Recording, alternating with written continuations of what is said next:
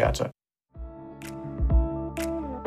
Willkommen zurück, lieber Listener, zu unserer Folge, die sich rund um die Selbstständigkeit dreht und was es da zu beachten gibt. Wir haben uns auch hier entschlossen, die Folge 2 zu teilen, damit es einfach nicht ganz so lang wird. Aber es gibt einfach doch einige Themen, die berücksichtigt werden sollen und deswegen haben wir das hier ganz, das Ganze hier nochmal gesplittet.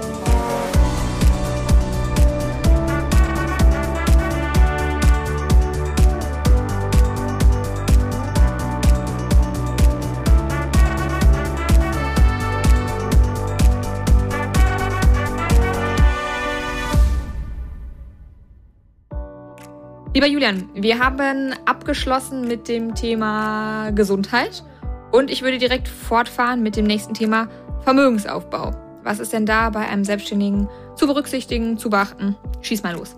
Das Allerwichtigste, was es mir da mitzuteilen gilt, ist auf jeden Fall, dass es wie bei allen anderen Menschen auch, bei den Selbstständigen, Vermögensaufbau ist nicht Altersvorsorge, Altersvorsorge ist nicht Vermögensaufbau. Und zwar aus zwei Gründen.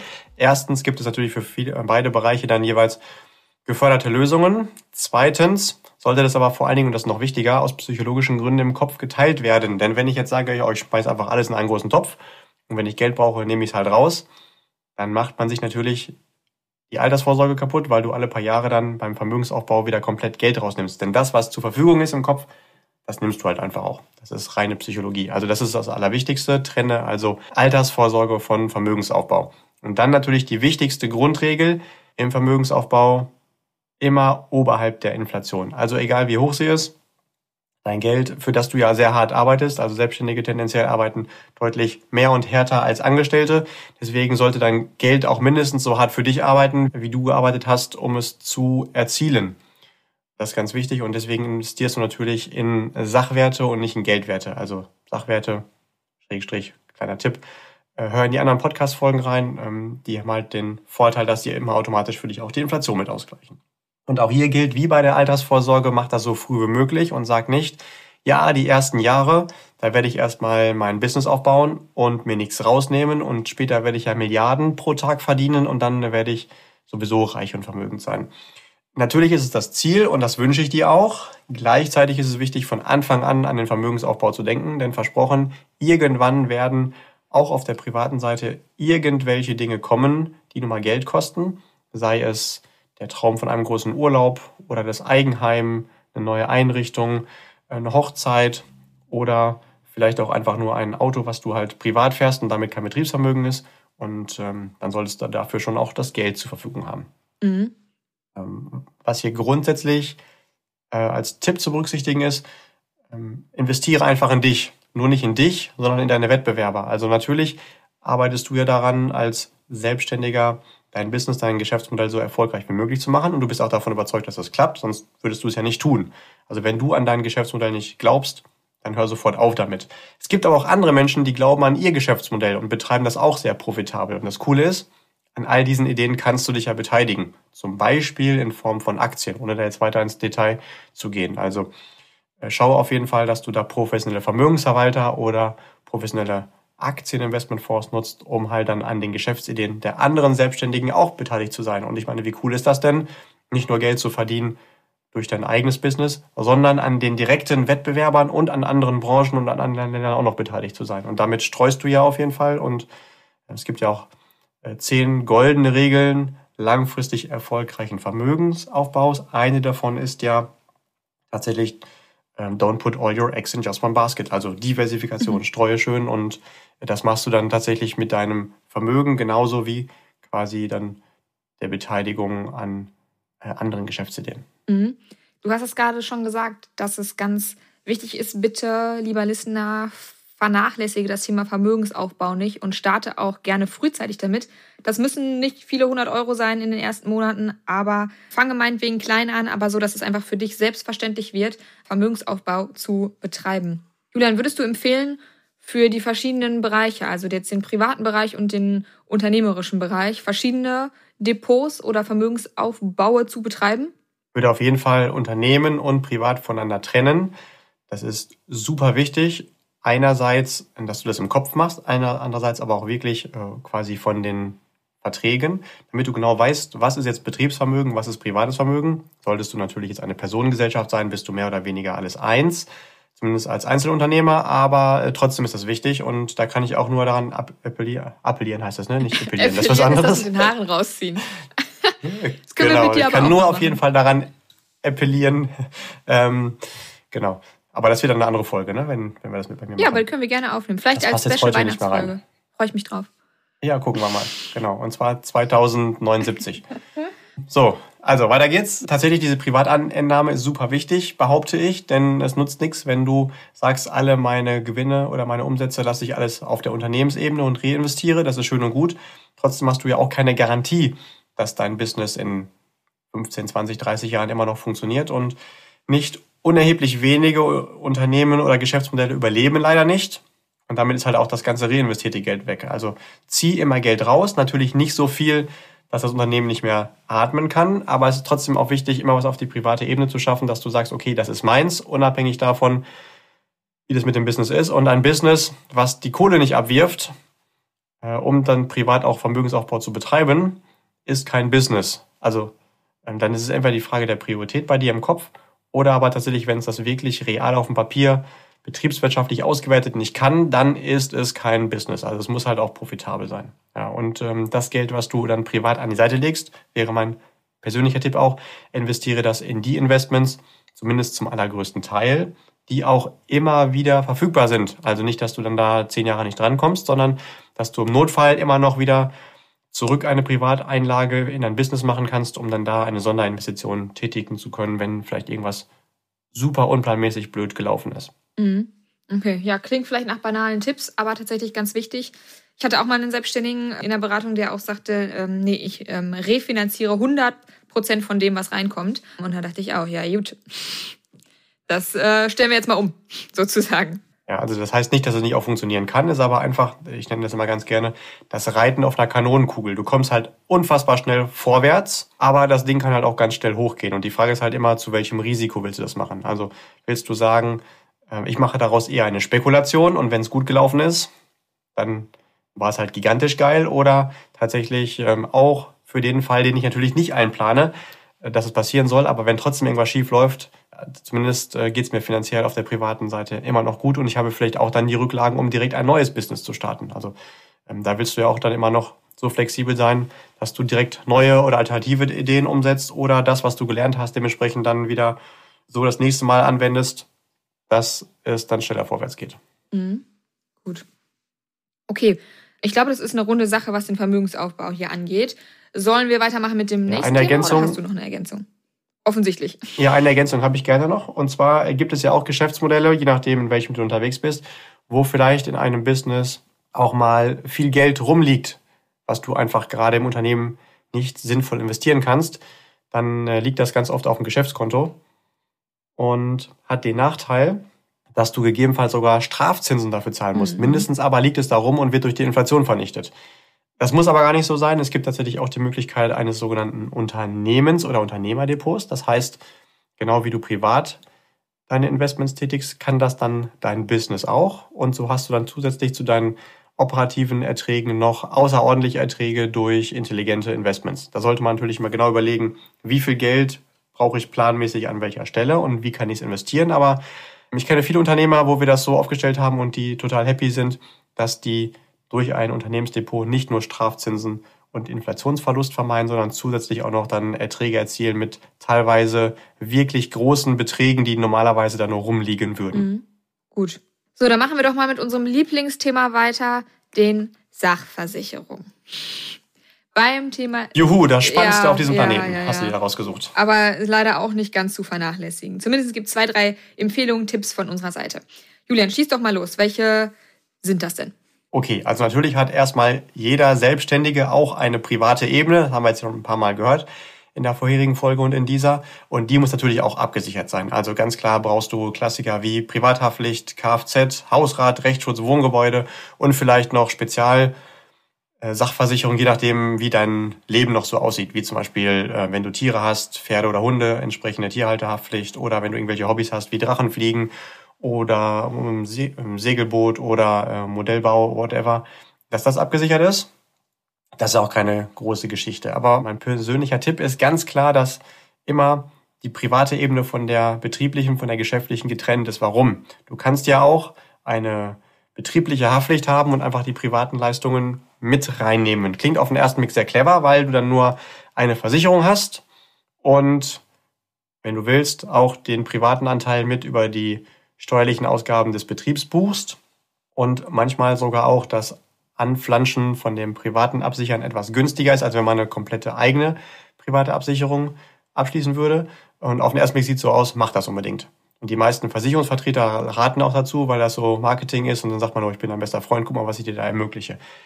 Ist aber aus strategischer Sicht echt nicht zu empfehlen, denn eine Versicherung schmeißt dich irgendwann raus, wenn du zu viele Schäden verursachst. Da geht es auch nicht unbedingt um die Schadenhöhe, also hast du einen Schaden für eine Million verursacht, sondern die findet es noch schlimmer, wenn du drei, vier Schäden in Folge über 500 Euro produziert hast. Jetzt ist die Frage, wann entsteht denn in einem Vertrag äh, schneller eine Anzahl von Schäden. Also wenn du zum Beispiel nur den Betrieb versichert hast oder wenn du den Betrieb versichert hast und automatisch auch die ganze Familie und alle deine Kanarienvögel mit drin hast.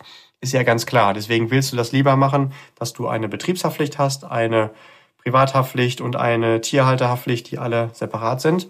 Denn dann hast du in Anführungszeichen viel mehr Schäden gut, bevor die dich irgendwo rausschmeißen. Und wenn dich eine Versicherung kündigt, dann ist es auch nicht einfacher, irgendeinen anderen Versicherer zu finden, der ihn aufnehmen will. Weil da, wo du versichert sein willst, also die wirklich leistungsstarken, günstigen Anbieter, sind natürlich auch gleichzeitig die eher kritischen. Und äh, dann musst du auf irgendwelchen in irgendwelchen Buschversicherungen sonst hinterher dann ähm, versichert sein, wo du eigentlich gar nicht rein willst. Also das aus strategischen Gründen ruhig trennen. Ansonsten gibt es natürlich auch auf der betrieblichen Ebene ein paar Sachversicherungen, die grundsätzlich je nach Geschäftsmodell empfehlenswert sind. Ganz klassisch natürlich erstmal deine Betriebshaftpflicht. Also wenn du oder deinen Angestellten bei der Ausübung der operativen Tätigkeiten deines Businesses irgendjemand einen Schaden zufügt, dass das versichert ist, egal ob es jetzt Kunden sind oder andere Menschen.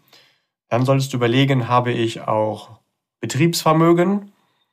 Und dann solltest du das versichern, also was zum Beispiel in irgendwelchen Räumlichkeiten ist, wie deine IT-Infrastruktur. Das nennt man auf der privaten Ebene Hausratversicherung, bei der betrieblichen nennt man es Inhaltsversicherung. Und wenn du dann noch Betriebsgebäude hast, logischerweise benötigen die auch eine Gebäudeversicherung. Solltest du Produkte produzieren, dann denke über eine Produkthaftpflicht nach, also wenn durch die Anwendung deiner Produkte irgendjemand einen Schaden entsteht, dass das abgesichert ist und da nicht das Betriebsvermögen anhaftet. Und ansonsten noch überlegen, inwieweit brauche ich denn eine Rechtsschutzversicherung? Entweder um mich vor dem Klagen meiner Mitarbeiter zu schützen, wenn du da ein eher unbeliebter Arbeitgeber bist, was du hoffentlich nicht bist, oder äh, wenn es irgendwie Streitigkeiten mit dem Kunden gibt oder ähnliche Dinge. Und last but not least, wenn du irgendwo Tipps gibst, wo du vielleicht hinterher auch haftend gemacht werden kannst, weil du beratend unterwegs bist, zum Beispiel als Architekt oder auch als Finanzplaner, wie du und ich, ähm, dann kann man über eine Vermögensschadenhaftpflicht nachdenken. Manchmal ist das sogar auch Pflicht, sowas zu haben.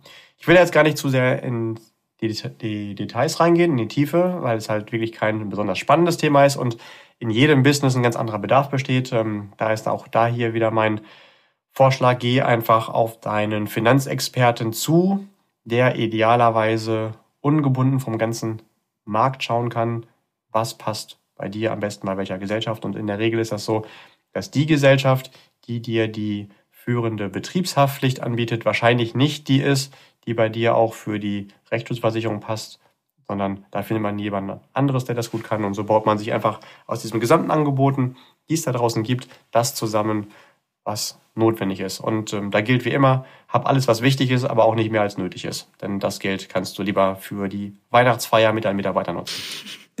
Schöne Idee, genau. Da freuen sich auch die Mitarbeiter drüber. Gut, dann lass uns doch mal von diesem ganzen Thema Versicherungen Abstand nehmen. Wir haben ja hier auch mit dem spannendsten Thema geschlossen und mal zu anderen Themen übergehen, die im Rahmen einer Selbstständigkeit auch noch ähm, ja, einfach eine Rolle spielen. Wie sieht das zum Beispiel aus mit Krediten. Das ist ja häufig etwas, was auf privater Ebene gerne vermieden werden sollte. Ist das auf unternehmerischer Seite genauso oder gibt es da andere Dinge?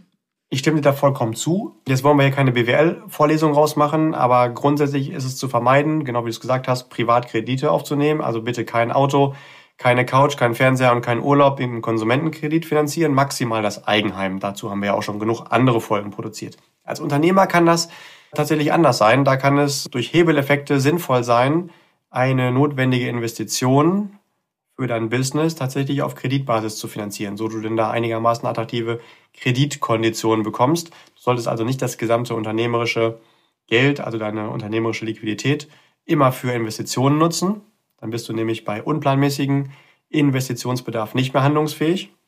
Und du hast den Vorteil, dass wenn du zum Beispiel einen Kredit aufnimmst für eine neue Maschine zu Beispiel jetzt 2% Zinsen, du aber weißt, dass du operativ 15% Gewinnmarge hast, dann hast du Zinsdifferenzgewinne. Wie das genau funktioniert, entweder mal BWL 1, BWL 2 besuchen oder einfach ja, auf Amelie oder mich zu kommen, dann können wir es auch mal durchsprechen. Das ist jetzt ja hier kein, keine Unternehmensberatung, die wir hier machen.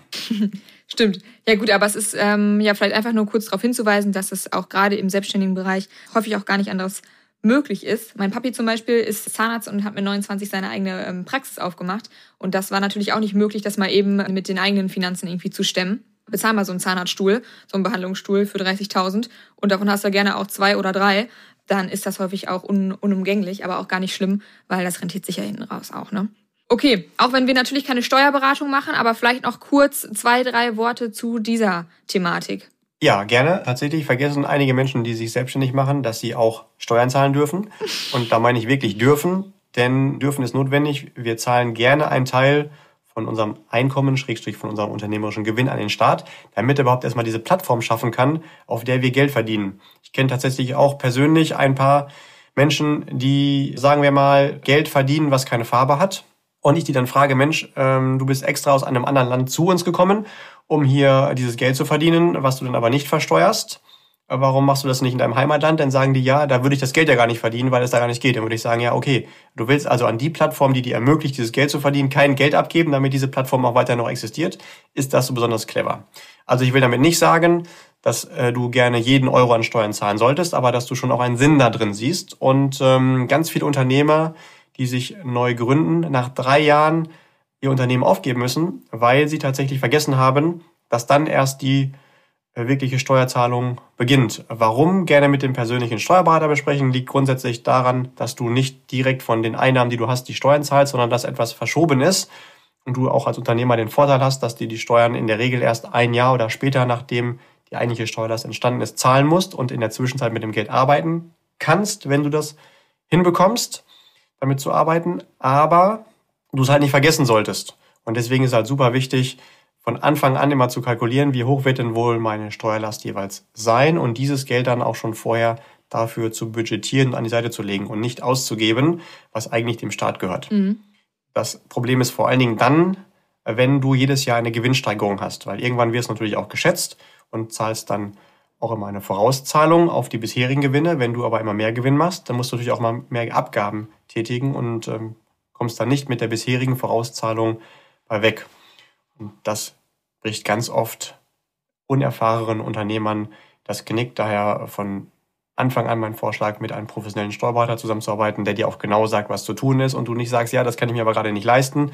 Dann ist jetzt schon klar, dass du in ein paar Jahren pleite bist. Das ist ungefähr genauso clever, wie wenn du auf der Autobahn unterwegs bist und du siehst, du, alle drei Spuren sind frei, ich kann zwei Kilometer weit gucken, kein einziges Auto und da hinten ist ein Riesenstau. Und ja, weil die nächsten zwei Kilometer noch frei sind, gebe ich mal richtig Gas nochmal und merke dann irgendwann, oh, jetzt ist der Bremsweg zu kurz. Das heißt, ich werde auf jeden Fall hinten in den Stau, reinfahren. Also das ist quasi dann das Fahren in das Stauende mit Ansage. Mhm. Genau. Also lieber Selbstständige oder angehende Selbstständige bitte nicht unterschätzen, Rücklagen zu bilden. Das Finanzamt ist sehr, sehr schnell, wenn es darum geht, Geld einzufordern und relativ langsam, wenn es darum geht, Geld wieder herauszugeben. Aber genau, wie Julian auch schon sagte, es gibt Steuervorauszahlung, es gibt Steuernachzahlung. Also dafür bitte immer einen Puffer beiseite haben.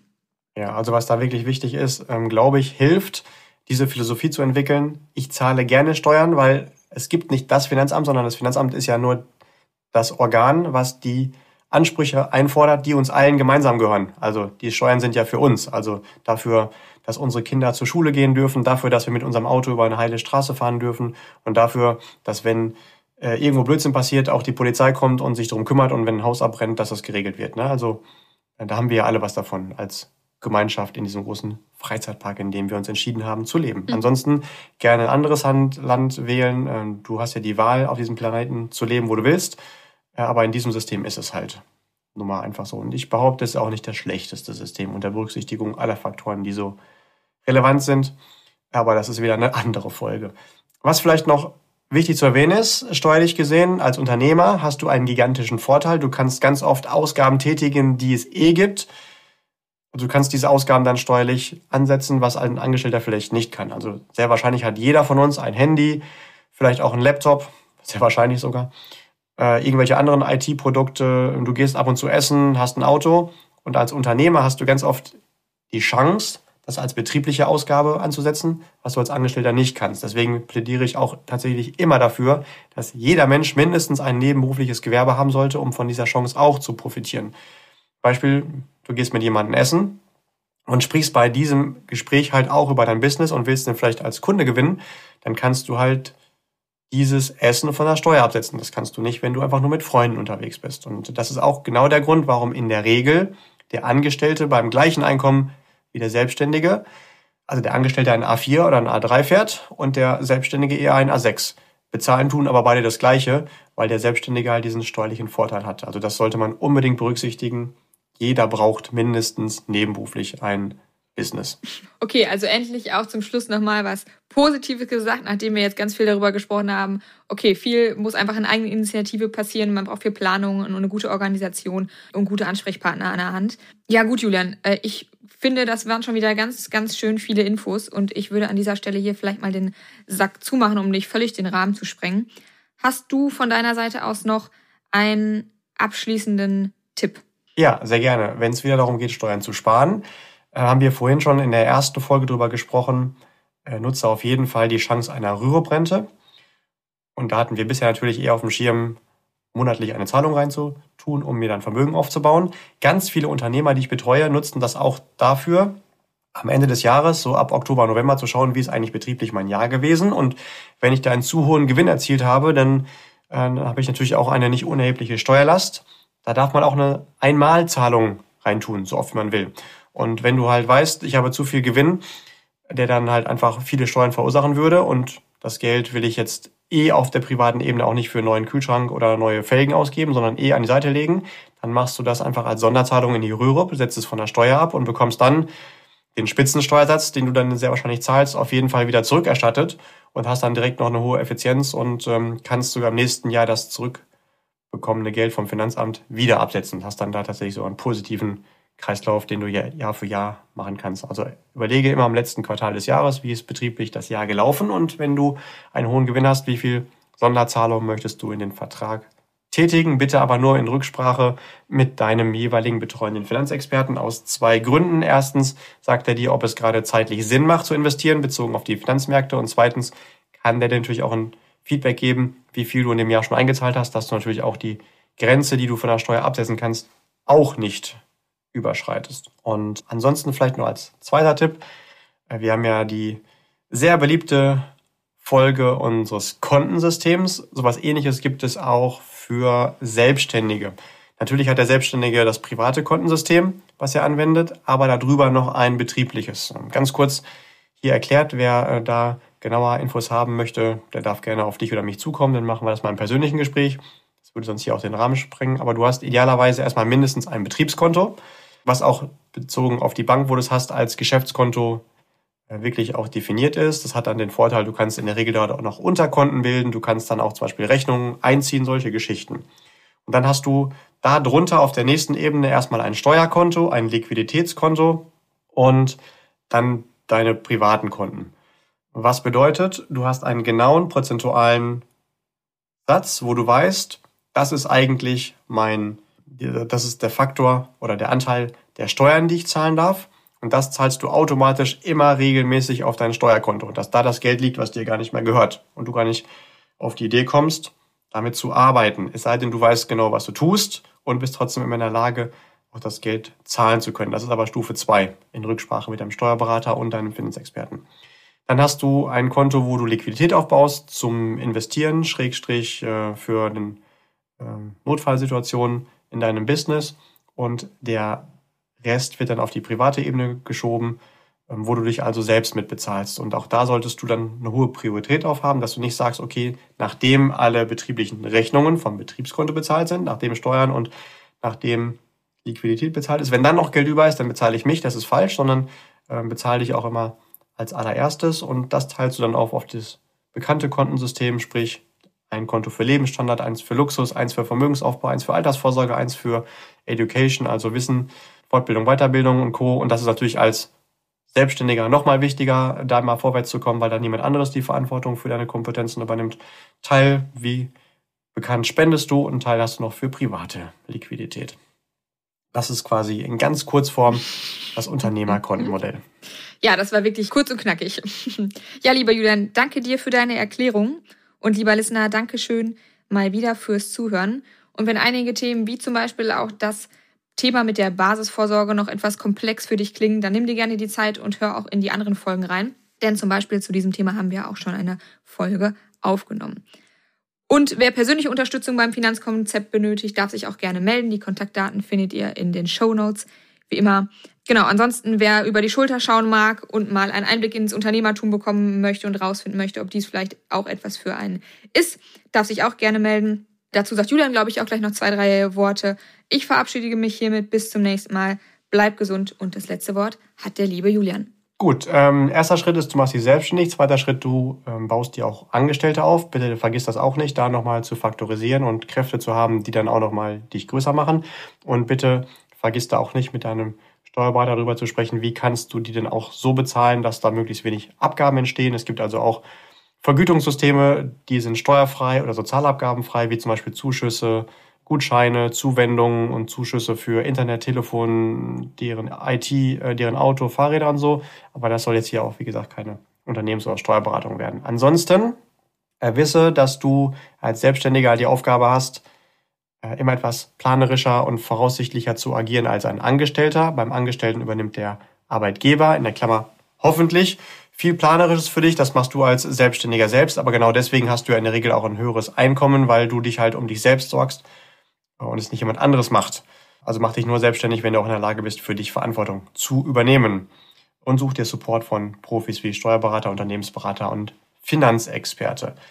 Wichtig ist, dass du für dich die Sicht entwickelst, es gibt dich zweimal, wenn du selbstständig bist. Einmal als Arbeitgeber und einmal dich als Arbeitnehmer. Also du bist bei dir selbst, der Arbeitgeber ist, auch der Arbeitnehmer und kommuniziere auch so. Und ähm, du hast zwar ganz oft die Wahl, Dinge zu tun, wann du sie tust, aber diese Wahl zu haben bedeutet nicht, ob du sie tust, sondern du hast nur die Freiheit, ähm, inwieweit du das wann regelst. Ähm, sonst, äh, wenn du diese Disziplin nicht entwickelst, wird es halt einfach schwierig. Abschließender Tipp von mir, du lernst halt, haben wir schon gesprochen, relativ wenig über Selbstständigkeit, klassisch in der Schule oder im Studium oder in der Ausbildung. Deswegen ist umso wichtiger, dass du dich an anderer Stelle mit deinen Interessen irgendwo vertreten lässt, lässt schrägstrich zusammenschließt. Und da gibt es ganz viele tolle Vereine, Clubs, Unternehmer, äh, die sich halt zusammenschließen und austauschen. Nutzt das unbedingt.